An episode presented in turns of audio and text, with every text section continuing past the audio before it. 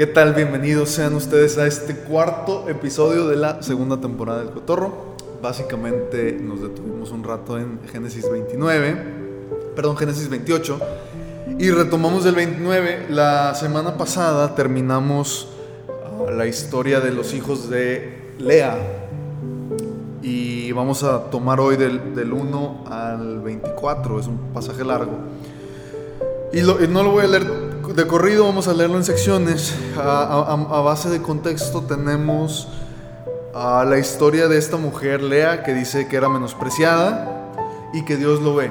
Dios ve que Lea es menospreciada, entonces como es menospreciada le da hijos. ¿Por qué era menospreciada? Pues, si no lo sabes, regrésate a los, a los tres capítulos anteriores básicamente. pero el, el contexto muy rápido y muy conocido es que están casadas con el mismo hombre, no es un muy buen hombre que digamos, hasta, donde recordamos.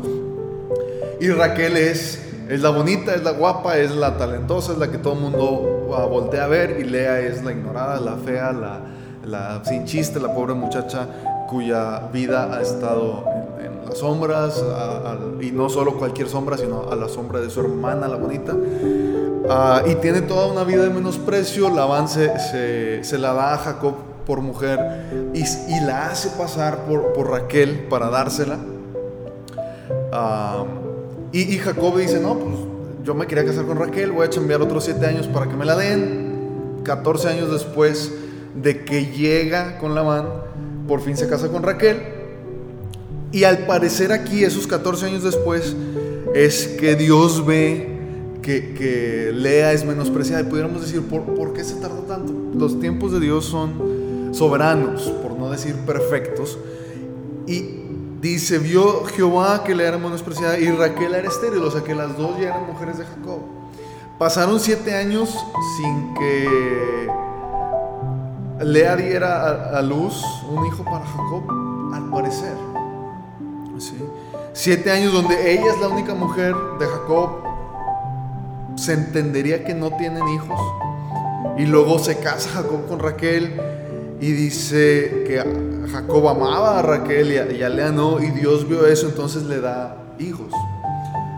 Tiene cuatro hijos, sus significados los vimos en el, en el, en el capítulo anterior, y no es que yo le adjudique un significado a sus nombres, y, y es importante porque en los nombres que vienen de los otros ocho hijos que van a tener, o que va a tener Jacob, pasa este mismo suceso, dice, dice Lea em, concibe y da a luz un hijo y llama su nombre Rubén y dice, porque dijo, ha mirado Jehová mi aflicción, por tanto me amará mi marido. Jehová vio mi aflicción. Y lo dice, concibió otra vez y dio a luz un hijo y dijo, ah, se va a llamar Simeón porque Jehová oyó mi aflicción.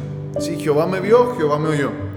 Y luego otra vez y da un tercer, a luz un tercer hijo y dice, se va a llamar Leví, porque tercera es la vencida, porque le he dado a luz tres hijos y por fin se unirá mi marido conmigo. ¿Sí? Imagínense, tres hijos después y ella todavía se sentía alejada de su marido. Concibió otra vez y dio a luz un hijo y dijo, esta vez ya no importa si Jehová me ve, ya no importa si Jehová me oye, ya no importa si, si son tres o cuatro o cinco, o esta vez alabaré a Jehová. Por eso llamó su nombre Judá y dejó de dar a luz. Ahora, así comienza el 30. Lea, literal, lo acabo de leer, deja de dar a luz. Ya no, ya no está dando luz y aunque tiene cuatro hijos, está en la misma condición que Raquel en el 31 al 29, donde dice Raquel era estéril, Raquel no podía dar a luz. Entonces, ni Raquel ni Lea pueden dar a luz y, y Raquel se da cuenta de esto. Insisto yo muy seguido a leer libros como Génesis, como las Crónicas, Reyes, Primera y Segunda de Samuel, Jueces, Nehemías, Esdras y estos libros históricos. yo a veces pienso, híjole, alguien agarre esto y haga una serie de, de, Netflix por aquí. Porque estas historias se llevan de encuentro todas, todas las literaturas seculares, las mitologías seculares y todos los ah, ideas que pudiera haber acerca de, conflictos entre humanos, historias difíciles y demás, están aquí. Y están aquí ¿por qué? Porque Dios está obrando a través de esta historia. Y todo lo que tenemos fuera de la Biblia pareciera ser una copia de las historias de la Biblia. Y, alguien va a escuchar esto y va a decir, no, es que la Biblia se copió de no sé qué. Nada, papas. La historia de Dios es la, es la primera y todo lo demás son, diría Tolkien, el escritor del Señor de los Anillos, son subcreaciones. Y, y, tienen que tener una historia en común. ¿Por qué? Porque la historia de la humanidad tiene temas en común. ¿sí? El, el famoso caminar del héroe, The Hero's Journey, le dicen en inglés. ¿Cuál es el elemento del héroe en una historia ah, o en una novela o en cualquier tipo de historia? Y esto es un ejemplo burdo, pero se puede tomar una saga de películas como La Guerra de las Galaxias y luego una saga de libros que después hizo película como El Señor de los Anillos y decir, mira, tienen estas similitudes, estos libros y estas historias. Y, y, esas similitudes es lo que a nosotros nos hace querer verlas y relacionarnos a ellas y decir, oye, qué padre historia y este personaje y el otro. ¿Por qué? Porque resuenan dentro de nosotros. Porque hay algo en esa historia que, que me habla, que me llama y que apela a una necesidad básica que yo tengo. Y Dios lo sabe y por eso están estas historias aquí. Total. Lea, Rea, Lea y Raquel. Y dice, viendo Raquel que ella, estoy en el versículo 1 del 30, no daba hijos a Jacob, tuvo envidia de su hermana. Y decía Jacob, dame hijos o si no me muero.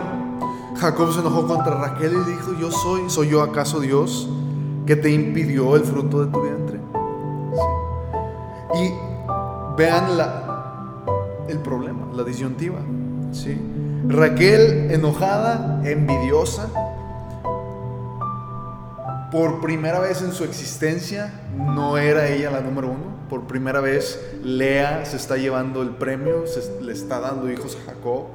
Se siente Raquel menos, tantito de su propia medicina, no que todo fuera culpa de Raquel, pero por fin entendía lo que había pasado Lea toda su vida y dice, me, me quiero morir me quiero morir, dame hijos o si no me muero. Y Jacob la voltea y dice, mujer, ¿yo, yo qué?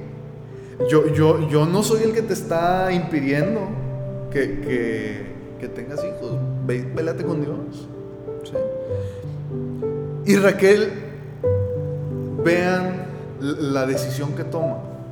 La semana pasada veíamos un eco de de la historia del siervo de Isaac al encontrar una mujer para, para Isaac, donde sale el, siervo, va a un pozo y sale Rebeca y, intercambian palabras y le da unos brazaletes y unos collares y, unos aretes, joyería y demás.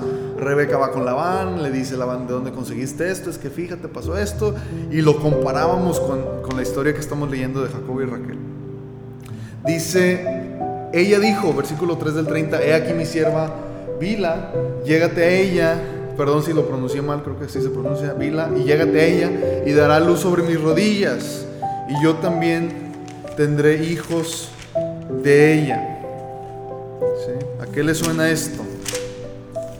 Yo me voy a regresar al 16 de Génesis. Y le dice Sara, Abraham, el abuelo de Jacob. Saraí, mujer de Abraham, no le daba hijos, versículo 1 del 16, y ella tenía una sierva egipcia que se llamaba Agar. Dijo entonces Saraí a Abraham, ya ves que Jehová me ha hecho estéril, te ruego que te llegues a mi sierva, quizá tendré hijos de ella, y atendió Abraham al ruego de Saraí. Y Saraí tomó a Abraham, tomó mujer de Abraham, Saraí, mujer de Abraham, tomó a Agar, su sierva egipcia, al cabo de 10 años que habían habitado en Abraham en la tierra de Canaán y la dio por mujer a Abraham su marido. ¿Sí? Él se llegó a Agar, la cual concibió. ¿Sí? la cual concibió. Y, Raquel dice, oye, pues, este, pues acá la abuela política no estaba tan, hacer lo mismo y no sé si se sabía la historia o no sé si era algo común, tal vez para nosotros suena como algo extraordinario, tal vez en ese tiempo era algo común. Pero la acción es la misma. Dice, ahí está, ahí está mi sierva, acuéstate con ella y dará luz sobre mis rodillas, como si yo la estuviera dando luz al, bebé. Y yo también tendré hijos de ella. Así le dio a Bila, su sierva por mujer. Y Jacob se llegó a ella y concibió y dio a luz un hijo a Jacob. ¿sí? Dijo entonces Raquel, ¿sí? y ahorita vamos a ver un poquito más a detalle el significado de cada nombre. El que sigue es Dan, pero compárenlo con el buen Simeón.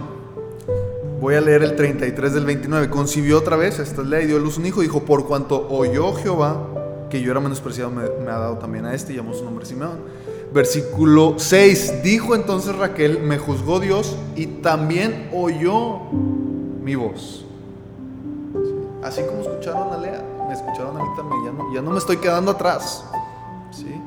Oyó mi voz y me dio un hijo, por tanto llamó su nombre Dan. El nombre Dan significa más o menos juicio. ¿sí? Y dice, Jehová está siendo justo. ¿sí? Jehová está juzgando sobre mí. Me juzgó Dios. ¿sí? Y también oyó mi voz. Por tanto llamó su nombre Dan. Concibió otra vez Bila, la sierva de Raquel, y dio a luz un segundo hijo a Jacob. ¿Sí? Neftalí, que significa lucha. ¿Sí? Y dijo Raquel, con luchas de Dios he contendido con mi hermana y he vencido. Y llamó su nombre Neftalí. Nos peleamos, es lo que está diciendo. Y, y, ya le estoy ganando. Ya me está escuchando Dios. ¿Dios estaba escuchando? Yo digo que Dios estaba viendo diciendo, híjole, no me metan en sus broncas. Yo, yo no soy. ¿sí? Yo no soy. Uh, tú, Raquel, no me, no me, esperaste. Tú, Raquel, tomaste la, la, tu problema en tus propias manos. Tú, Raquel, le diste una solución humana a un problema divino. Tú, Raquel, traes tu pleito con Lea y no estás esperando y no me estás atendiendo. Lea, Lea ya me escuchó. ¿sí? Lea ya dijo, esta vez voy a alabar a Jehová. Y, y, en este proceso, en estos dos hijos que acaban de nacer, Lea no tiene hijos. Lea está viendo y diciendo, híjole, eran cuatro contra cero, ya vamos cuatro dos. ¿sí? ¿Quién está llevando la cuenta? Pues ellas dos están llevando la cuenta. Qué, qué burdo, qué tosco, ¿no? Pero, pero así es. Y dice, con luchas de Dios he contendido con mi hermana y he vencido. ¿De qué se estaban peleando? ¿Cuál era el pleito? ¿Quién tiene más hijos? ¿A quién quiere más Jacob? ¿A quién bendice más Dios? Pareciera ser eso.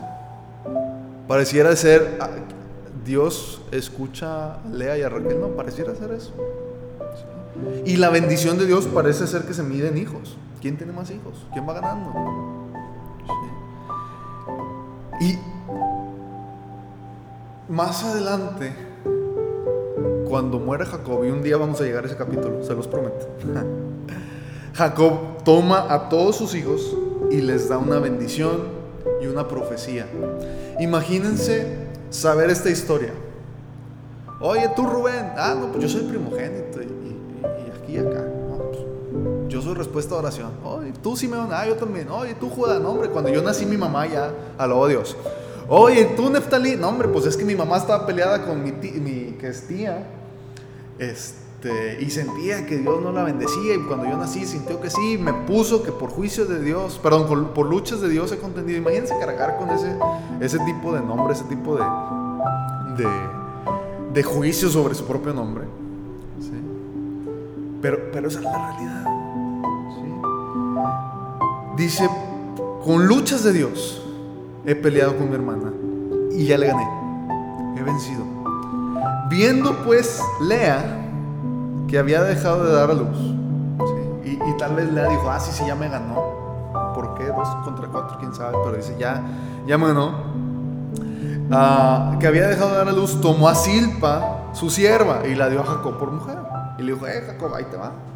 Sí, acuéstate con Silpa para emparejar esto. Y, y Silpa, sierva, sierva de Lea, dio a luz un hijo a Jacob. Y dijo Leo, Lea, vino la aventura y llamó su nombre Gad.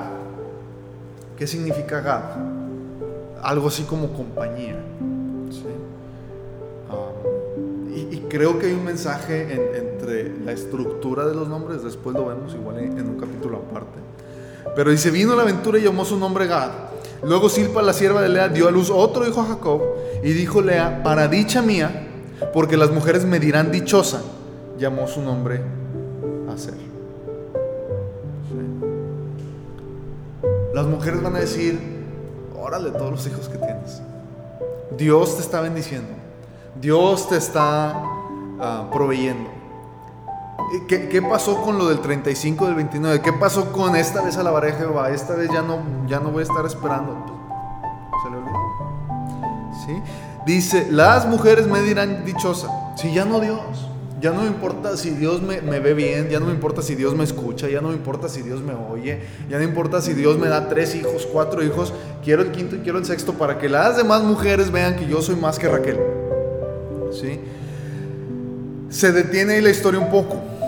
Versículo 14, fue Rubén en tiempo de la siega de los trigos y halló mandrágoras en el campo y las trajo a su mamá, las trajo a Lea. Y ahí está Raquel y dice Raquel a Lea, te ruego que me des de las mandrágoras de tu hijo. 15, ella respondió, es poco que hayas tomado a mi marido. ¿Qué tienen que ver las mandrágoras con el marido? Pues nada. ¿Sí? Como el plato de, lentejas que le da Jacob a Esaú, tiene que ver con la primogenitura. Pero más allá de, la comida, revela el, pleito continuo. Seguramente les ha pasado que, tienes un hermano, tienes un amigo, un primo, un compañero de trabajo, alguien con, con quien te relacionas mucho y tienes un pleito en común. Y tal vez ese pleito es a base de chistes. Alguien un día se equivoca en algo. Y jajaja, ja, eso se convierte en el chiste y en el apodo y, en la manera de lidiar con esa persona. Y tal vez no es en mala leche, tal vez no es en, ah, no es en este son de, conflicto. Pero esa es la identidad de esa relación. Oye, ¿por qué le dicen así a fulanito? Ah, no es que un día hace no sé cuántos años hizo esto y lo otro. Ah, a veces hasta se nos olvida por qué le dicen de tal manera. O el chiste local que hay ah, entre ciertas personas. Sí, pero eso se convierte en la identidad o tienes una relación con alguien y, tienes un suceso en común.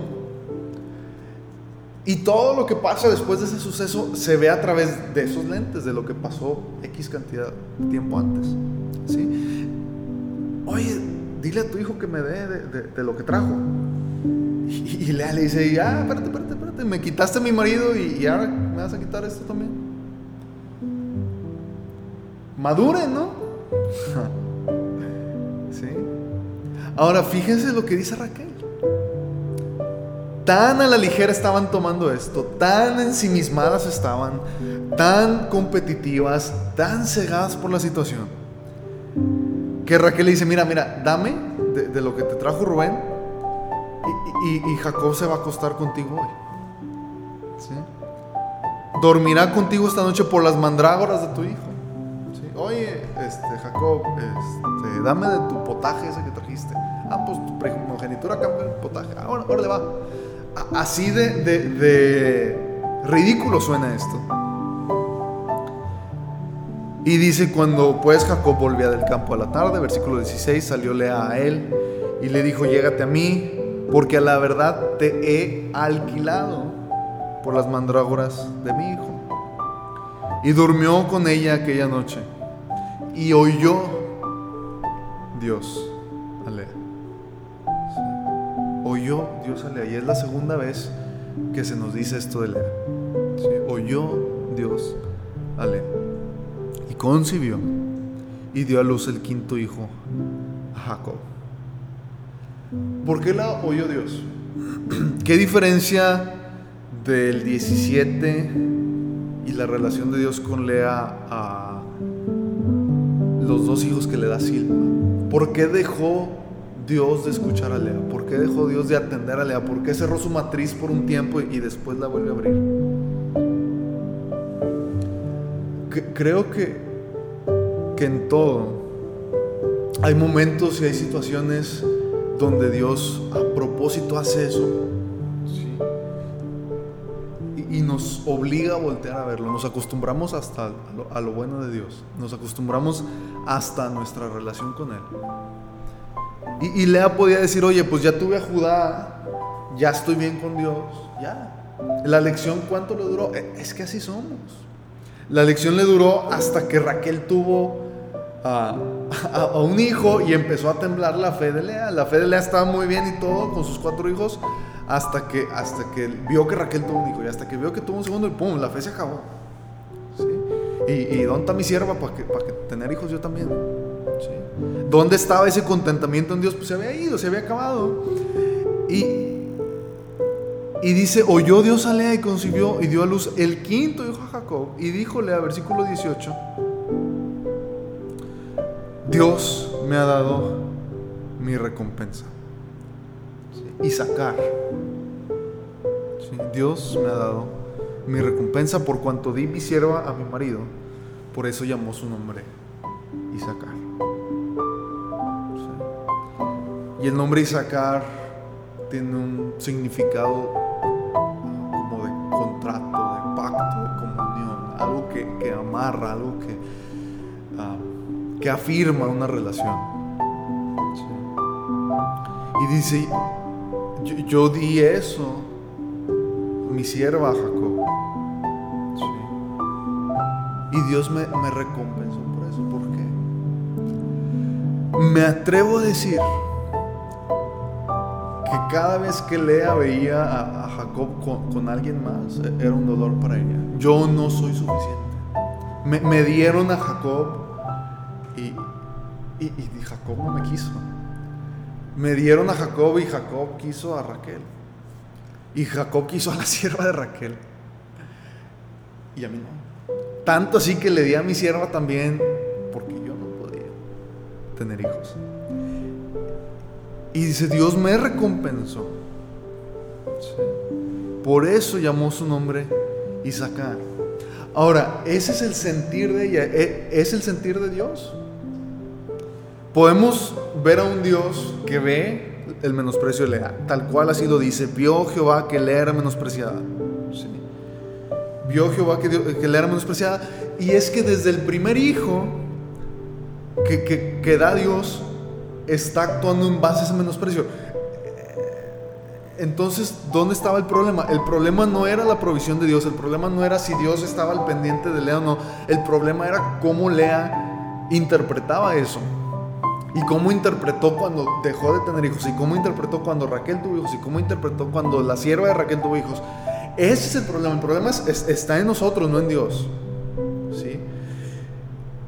¿Sí? Y dice, después concibió Lea otra vez, versículo 19, y dio a luz el sexto hijo a Jacob.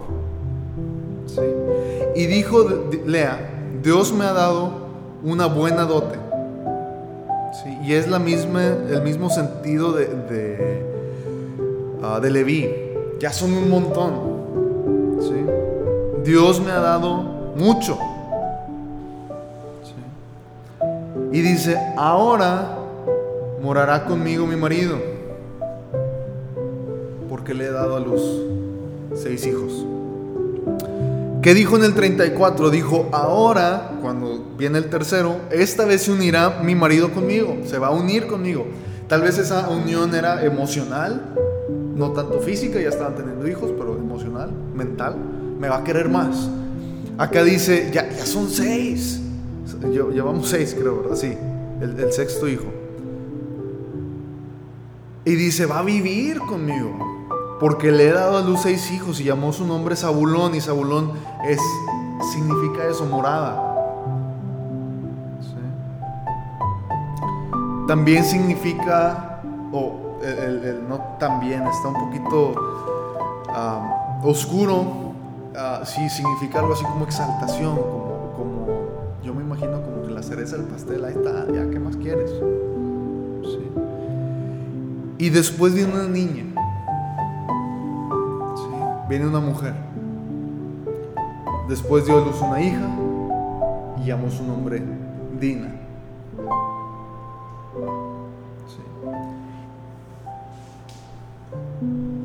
Y, aquí viene el, versículo, o los tres versículos, ah, que pareciera ser son no solo de más en la historia, pero sí completamente divinos. ¿Por, qué digo esto? El 31 donde viene Rubén, hay un menosprecio de por medio. Lea es menospreciada, Raquel es estéril. Los de Raquel vienen por medio de, la sierva. ¿sí? Los otros dos de, Lea vienen por medio de Silpa, la sierva de, Lea, y luego vienen los otros de, Lea. Y Raquel no dice que, que, esté menospreciada, no dice que esté hecha a un lado. De Raquel lo último que sabemos es en el 8 cuando dice, con luchas de Dios he contendido con mi hermana y he vencido. ¿Sí? Se declara ella automáticamente ganadora en su competencia de, creación de bebés que tienen. Y, ya no sabemos nada de ella y, otra vez está Raquel viendo cómo Lea, eh, su sierva tiene hijos, luego ella tiene hijos, tiene una niña y dice, y se acordó Dios de Raquel. ¿Dónde la tenía Dios? ¿Olvidada? Probablemente la tenía ahí esperando. Dice, y la oyó Dios y le concedió hijos. Y concibió y dio luz un hijo y dijo, Dios ha quitado mi afrenta. Dios ha quitado mi afrenta. ¿Cuál era la afrenta de, de, Raquel? La que sabemos desde el 31. Todo esto que hemos leído, Raquel no ha quedado embarazada. Raquel no ha tenido un solo hijo de su vientre, no ha tenido un solo hijo propio. Ha visto como tres mujeres tienen hijos del hombre que la amó 14 años y trabajó por ella. Ha visto cómo tres mujeres se acuestan con el hombre que ella ama. Ha, visto cómo ah, Lea se las canta, le dice, mira Raquel un hijo, mira Raquel otro hijo, mira Raquel tres hijos, mira Raquel cuatro hijos, mira Raquel seis, siete hijos. Perdón, cinco, seis hijos. Y mira Raquel los de, los de, los de Silpa. Y ella decía, bueno, pues aquí tengo dos, creo que tenía, pero no son míos, son, son de, de, Vila, mi creada. Y yo tengo una afrenta, yo cargo con algo que no sé por qué lo estoy cargando. Y dice que Dios lo vio, lo oyó y se acordó Dios de Raquel y le dijo, paz. Y concibió y dio a luz un hijo y dijo, Dios ha quitado mi afrenta y llamó su nombre José, diciendo, añádame Jehová otro hijo. esto? Oye Dios, uno no, dame dos. O este es el añadido a los otros dos que ya tengo.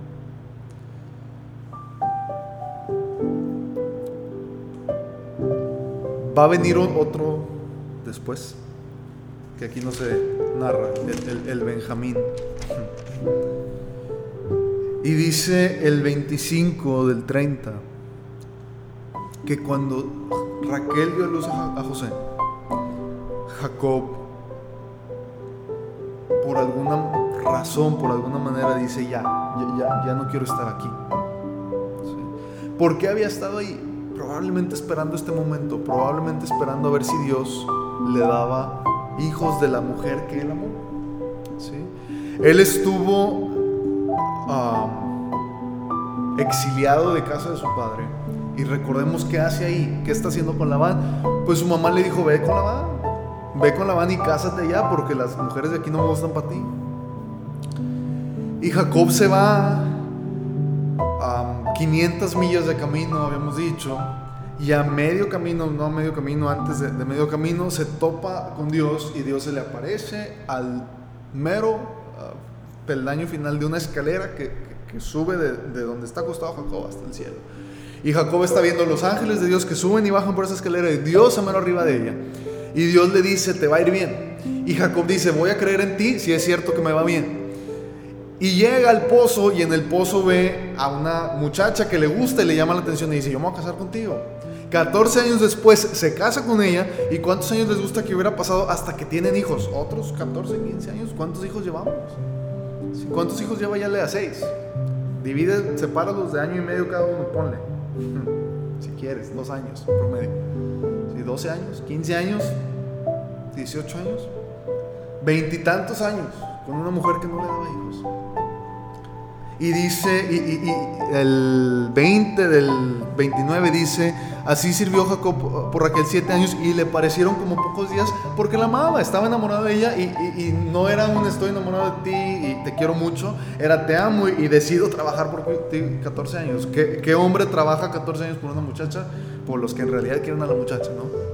Y dice, aconteció que cuando Raquel hubo dado luz a José, que Jacob dijo a Labán, envíame e iré a mi lugar y a mi tierra. Dame mis mujeres y mis hijos por las cuales he servido contigo y déjame ir pues tú sabes los servicios que te he hecho. Ya acabé. Aquí termina mi labor contigo, aquí termina mi viaje, aquí termina todo. Voy de regreso a mi tierra. ¿Qué había en la tierra de Jacob? ¿Herencia? No. ¿Familia? Tampoco. ¿Guerra? Sí, con Esaú. Su papá muerto, su mamá no la volvió a ver.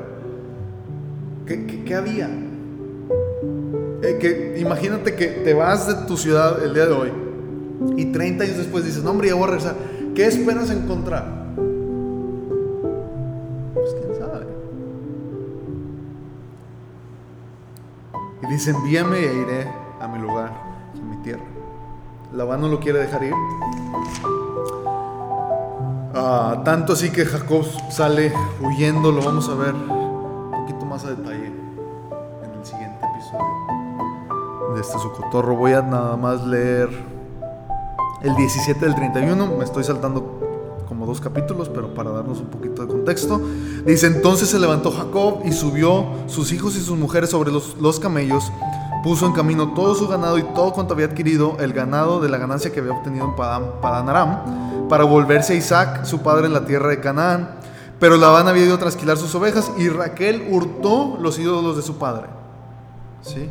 Y Jacob engañó a Labán arameo, no haciéndole saber que se iba. Huyó pues con todo lo que tenía y se levantó y pasó el Éufrates, este es un río, y se dirigió al monte de Galaad. Y al tercer día fue dicho a Labán que Jacob había huido. Entonces Labán tomó a sus parientes consigo y fue tras Jacob, camino de siete días, y lo alcanzó en el monte de Galaad. Qué familia tan problemática. Vemos esto y un poquito más, lo que queda del 30 y el inicio del 31 en los dos siguientes capítulos de Cotorro. Gracias.